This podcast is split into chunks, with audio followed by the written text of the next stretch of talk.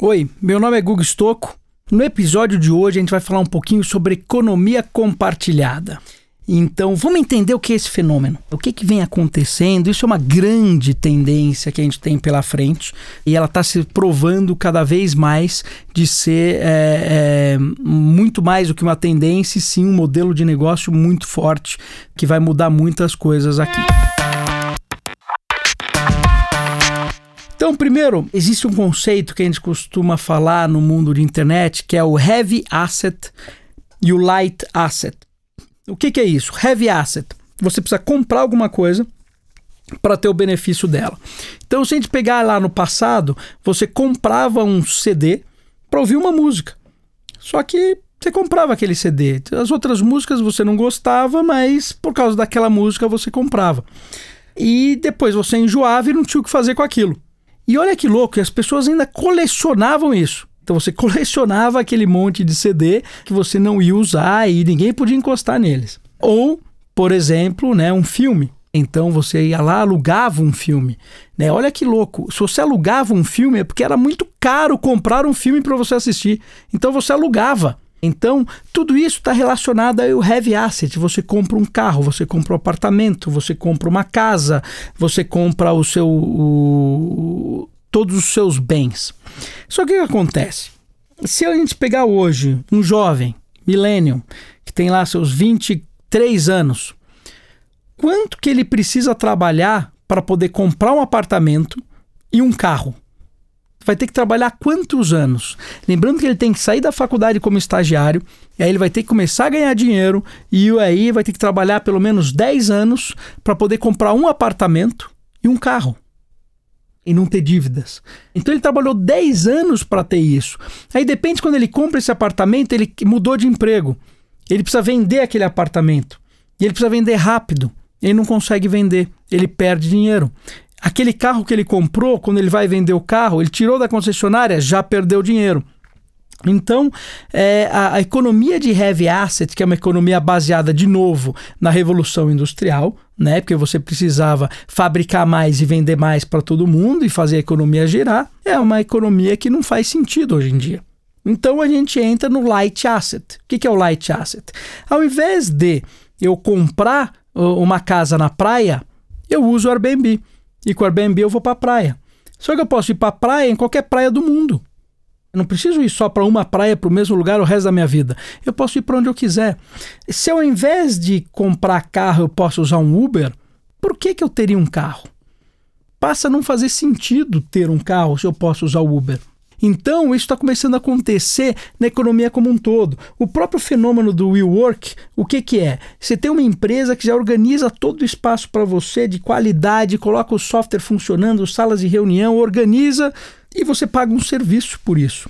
Então, essa economia compartilhada, ela tende a crescer muito. Crescer a ponto de você virar e falar o seguinte: olha, posso te garantir com certeza que as pessoas não vão mais comprar imóveis. Tá? Então, você prefere comprar um apartamento ou um serviço de moradia? Imagina que está pagando um serviço de moradia que custa lá X mil reais, tá? Você tem um prédio, dentro desse prédio é, você tem um apartamento que já foi totalmente pensado com os designers, com os móveis, tudo direitinho, que você não precisa se preocupar com nada. Foi feito já o melhor em termos de ambiente, otimização de espaço, porque foi tudo muito bem pensado antes. Quando eu entro nesse apartamento, né, é, com meu aplicativo, eu abro a porta, ele sabe que sou eu, ele já coloca a minha conta do Netflix na TV, ele já prepara, a, deixa a luz no formato que eu gosto tá tudo ali e, integrado. Aí eu venho, peço uma pizza. Quando eu peço uma pizza, é, eu não preciso lá descer para ir buscar, quer dizer, o meu app avisa que a pizza chegou, eu abro um armarinho, a pizza está lá dentro, quentinha, e esse armarinho ele é todo térmico. Aí de repente é, minha casa tá suja, eu pego no aplicativo e falo: olha, eu quero amanhã que venha um, um serviço de limpeza para deixar a minha casa limpa. Aí eu vou trabalhar, eu já aperto pelo aplicativo, reservo a bicicleta que está lá embaixo, porque eu quero ir de bicicleta elétrica. Mas se estiver chovendo, eu reservo um carro, ou vem o Uber que automaticamente já entra dentro do prédio para não ter que pegar a fila para eu poder sair. Então todos esses serviços acabam ficar conectados. Aí você, por exemplo, muda de empresa emprego. Você trabalhava lá em Moema, você mora em São Paulo, aí você foi trabalhar em Belo Horizonte ou foi trabalhar em outro bairro em São Paulo. Você olha no app, vê, deixa eu ver se tem um prédio parecido aqui. Tem. Tem andar alto? Tem. Você vai lá, R$ 1.500 para fazer a mudança. Ok? Você pagou isso no seu aplicativo, você foi trabalhar, no final do dia você foi direto para o seu novo prédio e quando você abriu a porta, estavam tudo já do jeito que você deixou no outro apartamento, já estava lá dentro. Netflix com o seu nome, né? Tudo ali direitinho e por aí vai. É, então, um, um cenário como esse, ele é muito claro. Ele vai acontecer. E as empresas que criarem esses serviços vão se dar muito bem. Até porque eu posso começar a criar bundles né, dentro desse serviço, como por exemplo, além do meu serviço de moradia, também, se eu quiser escolher um desses prédios super cool, feito por designers famosos e etc, que é desse serviço que eu pago, eu vou para praia, passar uma semana na praia, agora tenho esse serviço em Nova York, eu vou ficar em Nova York também, né? E você simplesmente, com essa assinatura, você pode ainda ir migrando de um lado para o outro. Então, é, esse é um cenário que eu fiz para vocês, mas é um cenário extremamente válido, né? Um cenário que, que funciona. E aí a gente começa a ficar um pouco mais agressivo, por exemplo, se a gente adiciona blockchain nessa história toda. Porque a gente começa a eliminar os intermediários e você começa a baixar o preço. Então, por exemplo, eu poderia hoje ter, sei lá, várias salas para alugar, para as pessoas entrarem para dar cursos, palestras ou o que for. Você paga a sala pelo teu aplicativo.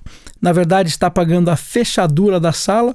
Quando essa fechadura recebe o dinheiro ela divide o pagamento, já paga o dono do imóvel, paga o seguro, ela paga o contractor. Contractor no mundo de blockchain é aquela empresa que tem um smart contract que diz o que ele faz. Então, por exemplo, nesse caso, ele limpa e prepara a sala para você. Uh, então, ele splitou o pagamento, pagou todo mundo. Aí você vem, dá a sua aula, para todo mundo. Quando você vai embora, aparece lá para você votar como é que estava a aula. Votei em cinco, né? Que eu gostei lá do, do equipamento, da sala, tudo direitinho. E o meu contractor recebeu cinco. Tá? Então, conforme eu vou, é, é, você vai abrindo outras salas dessas, vai colocando as fechaduras, né? É, a própria fechadura faz um broadcast no blockchain e procura os contractors que estejam, por exemplo, quatro estrelas para cima, e ele também demite os contractors que tenham menos de quatro estrelas no momento que eles baixaram suas estrelas. Então, é, o blockchain, por exemplo, eu fiz um cenário bem, bem rápido aqui, mas ele permite esse tipo de coisa. Ele permite que a gente elimine os intermediários, que a gente explique o pagamento e que a gente controle a qualidade, tudo isso pagando com uma cripto. Eu poderia usar real e esse real vira um token, esse token divide, depois vira a moeda que for, né, para quem for o dono daquele negócio todo ali. Então, a gente começa a entender que economia compartilhada, blockchain, novos modelos de negócio passam a fazer muito sentido. E agora começa. Tem serviços que eu vi, né, por exemplo, que ao invés das mulheres comprarem bolsas, ela compra uma assinatura, né, de bolsas de marca, né? E ela pelo app vai pedindo a bolsa que ela quer para o momento que ela quer. Da mesma forma que está sendo feito os time hoje com avião, helicópteros, né, carros, porque você não, você tem um helicóptero para quê? É, não faz sentido nenhum. Isso é muito heavy asset século passado, né? Você quer um serviço de locomoção de um lado para o outro.